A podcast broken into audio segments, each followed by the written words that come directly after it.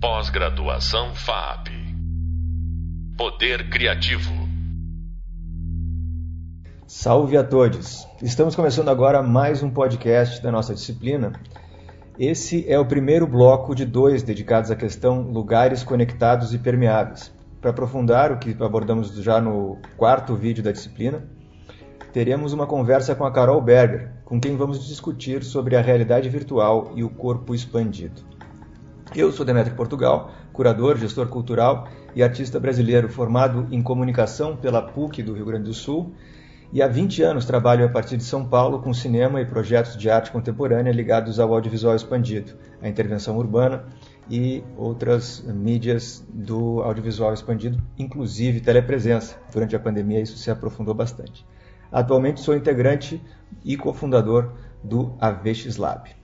Carol Berger é performer, pesquisadora e diretora de criação em New Media e realidade expandida. Conduz sua pesquisa experimental tendo como temas principais modos de presença, corporeidade e subjetividade. Graduada em comunicação pela Universidade Federal de Santa Maria, tem mestrado na Universidade Delcine de Argentina, pesquisou audiovisual ao vivo para o doutorado e para seu pós-doutorado também pela USP, ela pesquisou sobre presença e técnicas corporais para realidade estendida e performance intermídia. Aproveitando essa amplitude de conhecimento e experiências da Carol, é, que ela nos traz aqui hoje, teremos a oportunidade de conversar sobre os famigerados ambientes virtuais e imersivos. Mas também vamos olhar para o futuro, imaginando para a presença nesses lugares, a conexão dos nossos corpos com dispositivos robóticos, entre outros temas e questionamentos contemporâneos que aprofundam esse tema. Carol, seja super bem-vinda e muito obrigado pela sua participação tão especial aqui no nosso Hub Sonoro. Como é que você está? Demétrio, estou bem. Muito bom estar aqui com você, com os ouvintes, para falar desses temas que eu tenho verdadeira paixão e que eu acho que são muito relevantes hoje em dia, né? Super. Eu estou curiosíssimo. A gente já teve uma, uma conversa prévia, mas e, me conta aí no, você tem um último texto que você estava escrevendo que para mim era segredo, tipo, não pode contar, Demetri. Você meio que deixou ele é, em segredo. Tem alguma coisa para contar para gente? Então, tenho. é, eu tô com uma publicação, ele vai entrar num, numa publicação internacional, né, fora do país, é, é uma publicação europeia e que trabalha a questão da tecnologia é, com interdisciplinaridade, basicamente escrito por mulheres. Então você tem sim um tom de, de equanimidade né, do feminismo e é um uhum. prazer enorme falar desse, de temas de tecnologia com outras mulheres. Né?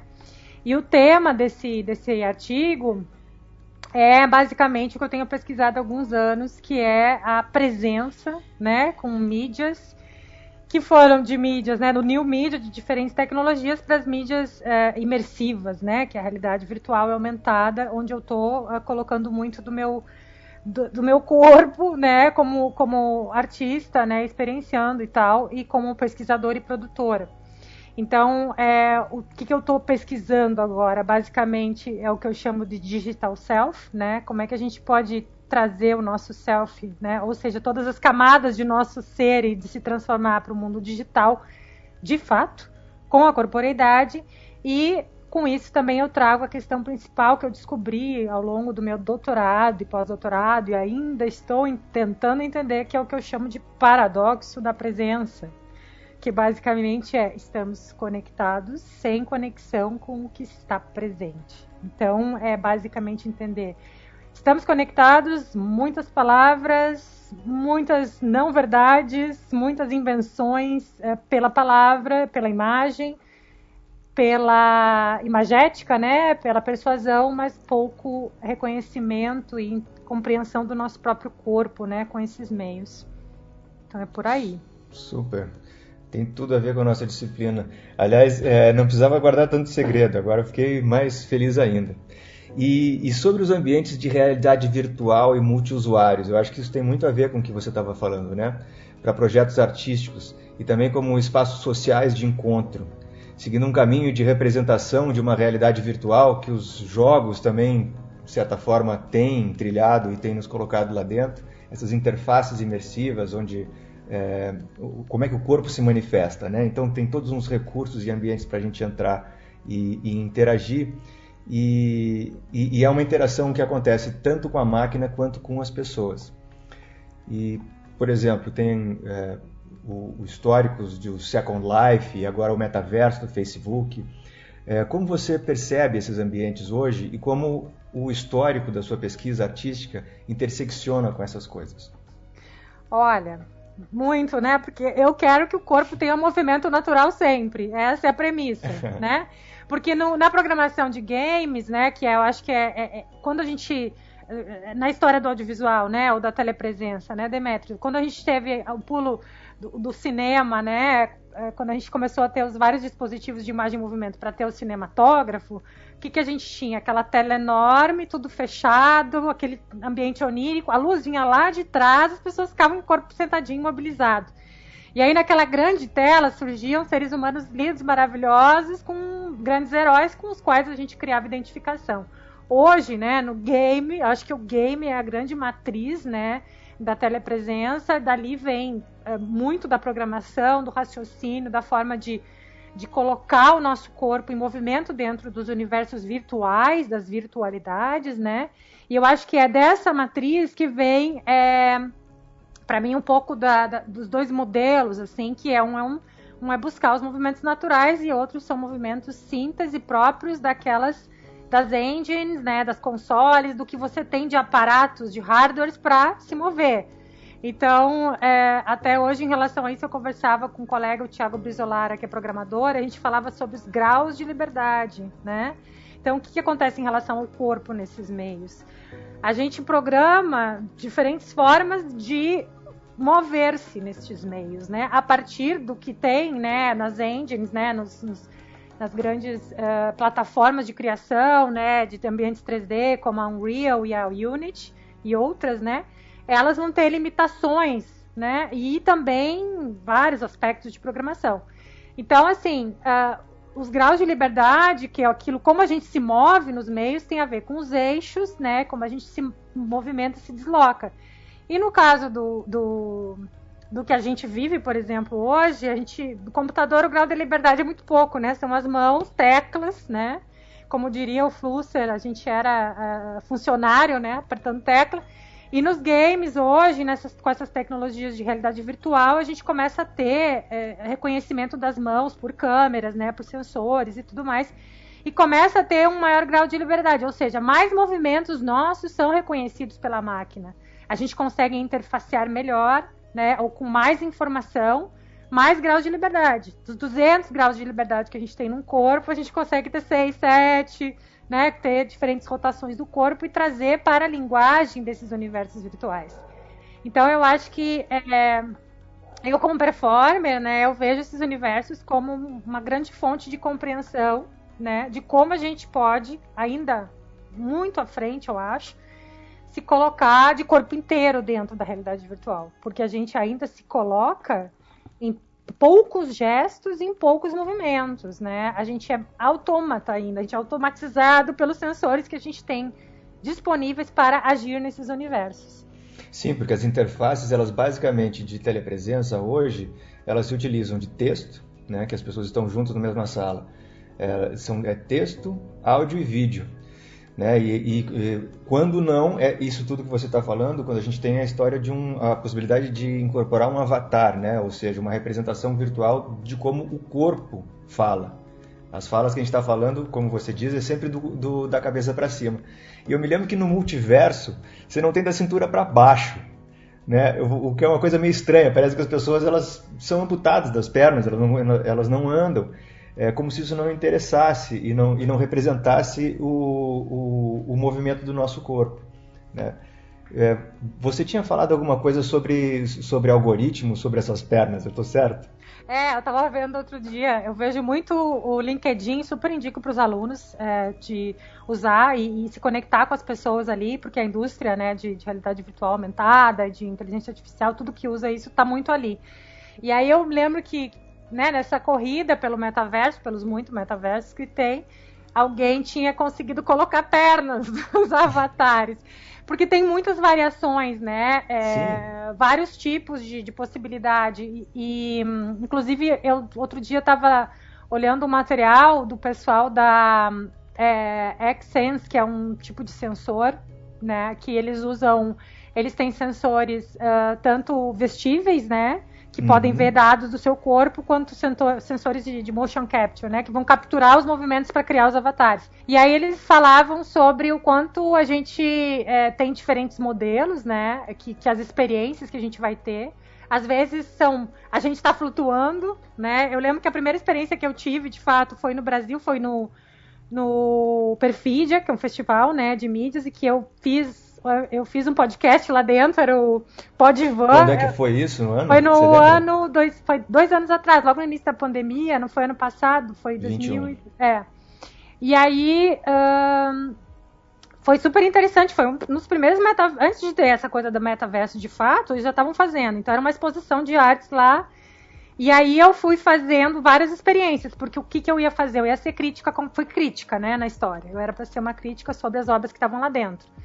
E aí eu ia fazer a experiência, era muito divertido até você entender bem todos os comandos do seu avatar, que na verdade era com um corpo muito simples que você montava, cabeça e todo o tronco, perna, tudo numa coisa só. E aí eu fui entendendo, assim, você vai flutuando, daqui a pouco você pode voar, e essa coisa do flutuar, voar e tal, é coisa de game, né? Você traz, né? Importa a, é, a linguagem, e o que, que você faz lá dentro de fato é escutar. Então eu tava lá dentro, e, e, percebia, chegava o meu colega também, o Paulo Costa, que é um artista, ele uhum. fez muitas experiências, a gente chegava lá, Carol, aí a gente, com a voz a gente reconhecia. E era aquele bonequinho flutuante. Então tem esse, esse aspecto, assim, né? O que eu acho que tem acontecido, uh, o modelo de comunicação, né, nosso é 7% é palavra, né? 38 voz e tom e 55 é linguagem. Isso é um modelo de comunicação. Linguagem corporal, você É, diz. basicamente corporal. Então, uh, o que eu acho bem interessante aqui no metaverso, que de fato te, te identifica quando, enquanto estar presente naquele lugar, é a tua voz. Porque o avatar, né, e, e, como ele é configurado ainda, sem ter grandes mecanismos de, de captura de movimento, ele é um bonequinho flutuante que muitas vezes não tem perna, né? É, e que também fica aquele mundo de vários sussurros, né? Você fica escutando coisas porque tem vários delays e várias pessoas falando. Então é um corpo que não se completa. E o que a gente tem desse corpo para melhor se entender é a voz. Mas tu fala também de um corpo que, é, que, que, ele é uma representação de um corpo, ou seja, ele pode ser um corpo é, diferente desse corpo que nós temos aqui hoje, assim como os avatares são. Né? Eles te dão uma possibilidade. É, de, acho que você tinha falado dos, dos avatares e dos meta-humanos, né? O que, que é isso? Então, Rapidamente. É, os avatares é uma referência de, de, de, de, algum, algum espírito, algum ser que você encarna, né? Isso vem lá da, das, das, práticas hinduístas e tal. E aí é isso, você, você cria um ser que não é o seu corpo, não é semelhante ao seu corpo, né? É um outro corpo, né? É como se fosse eu sou, eu sou atriz e vou interpretar um personagem. No caso do Metal humano, é você mesmo, é criado. Hoje, hoje em dia se faz muita pesquisa para criar a perfeição. Metal humano, que é para onde tem ido muito aquela a série Love and Death Robots. Né? É, aquela série ela é feita muito com essa estética do metal humano tem vários uh, tipos de captura uh, de, de, corpo né, uh, combinados, né, de, de, face tracking, IA, até motion capture para ter a perfeição. Do poro da pele né, até o, o, seu olho, como é que ele se move, são várias coisas para criar um meta humano. Um meta humano é um você, exatamente você, com um corpo digital, né, que é o que tem sido explorado pelos influencers, né, como a Sabrina Sato e tal, que estão usando. Isso é meta humano, isso, na verdade isso não é bem avatar, né?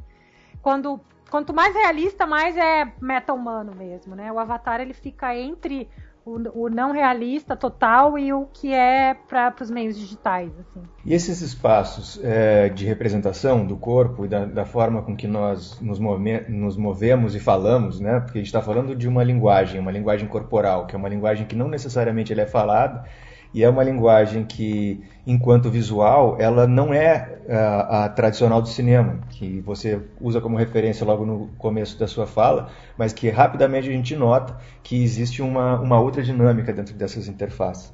Como é que você vê essa, é, essa interação entre as pessoas através das linguagens, ou agora e talvez no futuro? Quais são os caminhos que você entende da conexão de telepresença nesses ambientes virtuais no futuro?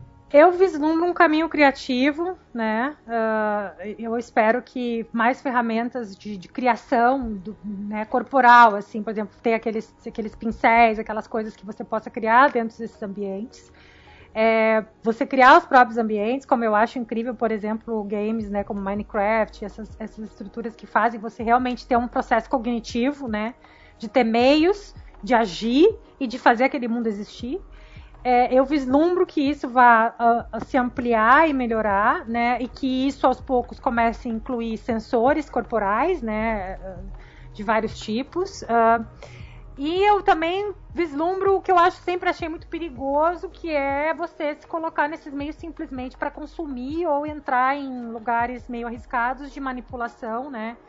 De, de, redes neurais, né, como o Nicoleles, nosso pesquisador neurocientista, fala muito, né, das brainets, que tem um risco de você estar nesses meios e se conectar, né, com o que hoje é muito perigoso, que são todos esses discursos de ódio, né, essas manipulações que que a, também afetam muito a cognição, né, por serem, por nos levarem a lugares de muita, de muito medo, de muita raiva, enfim. Então eu, eu, vejo, digamos, eh, uma possibilidade criativa, expressiva, que é onde eu trabalho, que é onde eu sempre quis levar e que eu considero que a presença é um antídoto, né? A presença nossa, física, o movimento, a cognição, o alinhamento entre o pensamento e a ação para a criação nesses universos. E também vejo um lado de consumo, de manipulação, que é o que a gente tem visto, bem perigoso, mas que estamos aí para isso, né? Nós, artistas, pesquisadores, estamos aí para criar antídotos para essas formas mal intencionadas, né? Ou, ou simplesmente intencionadas ao lucro, né? De grandes plataformas que dominam os meios por terem financiamento, né? Com certeza. E o, mas você falando sobre essa essa representação do corpo, a forma como você falou agora me levou também à ideia da robótica, ou seja, não a nossa representação num espaço virtual a partir da representação, mas em outro espaço físico, uma, uma presença à distância é, como drones, como se eu pudesse vestir um robô e, e, assumir a sua forma e a sua interação. Como você vê isso, né? Que é uma outra forma de telepresença. É, então a robótica já utiliza isso, né? Existem robôs que eles são é, manipulados em tempo real. Uh, por exemplo, um médico pode fazer uma cirurgia em outro país usando um robô de precisão, né? Uh, uhum. Que é claro, ele vai ter que criar habilidades para isso, enfim. Então, eu vejo essa possibilidade, da, por exemplo, da robótica, que é você ter é, compos, composições que são como se fossem próteses, né? Porque elas estão são artefatos que, como você coloca no nome do programa, expandem as nossas ações, e isso existe desde sempre na nossa espécie, né? No momento que a gente começa a manipular artefatos para se alimentar, para fazer fogo, para pintar na caverna, então isso já é inerente à espécie. E aí entra a questão também, eu acho que a robótica já tem, né, modalidades assim, já existem também pessoas que às vezes controlam robôs, mesmo robôs sociais, é, que são plataformas de conhecimento, né? A gente já tem esses formatos de, de você ter um controle ao vivo, né? Na verdade, você acha que é o robô que está respondendo, que ele fez lá uma, uma conexão entre as várias informações dele, mas não, ele tem alguém que é controlador de robôs que está respondendo e ele está simplesmente sendo uma máquina que tem os controles de, de boca, de olho, de mão, voz para né, trazer a informação de um controlador. Isso é bastante complexo, mas é existe já, né? Então, é, essa telepresença de, de, relação do nosso corpo com o corpo dos robôs, ela já é bem, bem comum, digamos assim, no mundo da robótica e, e tende a evoluir, né, para o nosso, nosso cotidiano. Vou te lançar uma última pergunta. Se você conseguir responder em poucas palavras, vai ser ótimo. Senão a bola vai ficar picando para todos o, o pessoal que está escutando aqui a gente. O, esse, nosso futuro, esse nosso futuro de interação com as máquinas nos deixará mais humanos ou mais máquina? Sempre mais humanos, se a gente tiver intenção boa, né? A intenção de construtiva e a intenção de cuidar uns dos outros, né? Isso vai, é o que nos torna mais humanos, a nossa compaixão, a nossa forma de, de, de criar com cuidado.